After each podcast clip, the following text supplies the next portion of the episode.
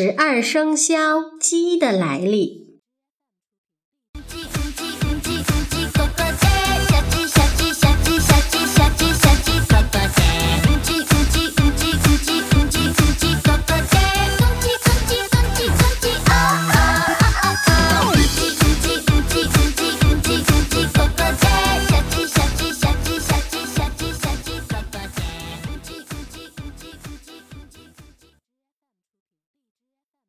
鸡在十二生肖中排第十，与十二地支配属酉，也就是下午五点到七点，即酉时。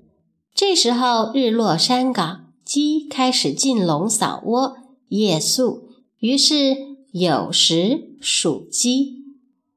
传说鸡王是一个好强争胜的家伙。成天惹是生非，打架斗殴，这种德行今天都还有残留。玉帝封生肖的时候，考虑了动物对人类有无功劳，鸡王当然也排不上了。有一天，鸡王看到已封生肖的马受人宠爱，金鞍银城，心中十分羡慕，于是上前询问道。马大哥，你有今天的荣誉，靠的是什么？马回答道：“我平时耕田运物，战时冲锋陷阵，给人类立下汗马功劳，当然我应该受到爱戴。要得到人们的爱戴不难，只要你能发挥自己长处，给人们实实在在的办点事儿就行了。拿以风生肖的动物来说吧。”牛能耕田，狗能守门，猪供人肉食，龙可降雨。你天生金嗓子，说不定对人类有帮助呢。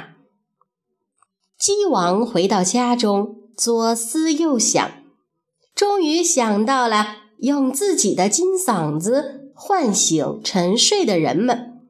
于是每天拂晓，鸡王就早早起床，亮开嗓子歌唱，把人们从睡梦中唤醒。人们对鸡王的功劳十分感激，决定请玉帝把鸡也作为生肖，赐封为神。可是当时玉帝封生肖的标准只有走兽，不要飞禽。六畜中的马、牛、羊、狗都有份，唯独没有鸡，这可急坏了鸡王。他急红了眼，喊惊了脖子，可是毫无结果。一天晚上，鸡王为这事儿想不通，翻来覆去睡不着。一缕幽魂直飞天宫，来到玉帝殿前，向玉帝哭诉自己每天司晨唤起众生，功劳甚大，却不让入选属相，实在想不通。说完后，泪流不止。玉帝一想，鸡王的功劳实在大，自己规定的挑生肖标准，呃，确实有误。于是摘下一朵殿前花，戴在鸡王头上，以示嘉奖。鸡王醒来后，发现头上真有一朵红花，于是他带红花去见四大天王。四大天王认出这是玉帝的玉炉红花，知道玉帝看重鸡王，于是破格让鸡王参与生肖竞争。到了争牌生肖的那天，鸡与狗同时起床，相并而进。快到天宫时，鸡怕狗占了先，就连飞带扑的到前面去了。狗急起直追，一直没追上，结果排在鸡之后。从此，狗对鸡再无好感，见到鸡就追。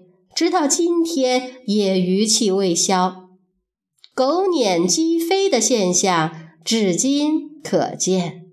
而鸡呢，至今还是红脸，每天思晨，头上戴着一朵漂亮的大红花儿。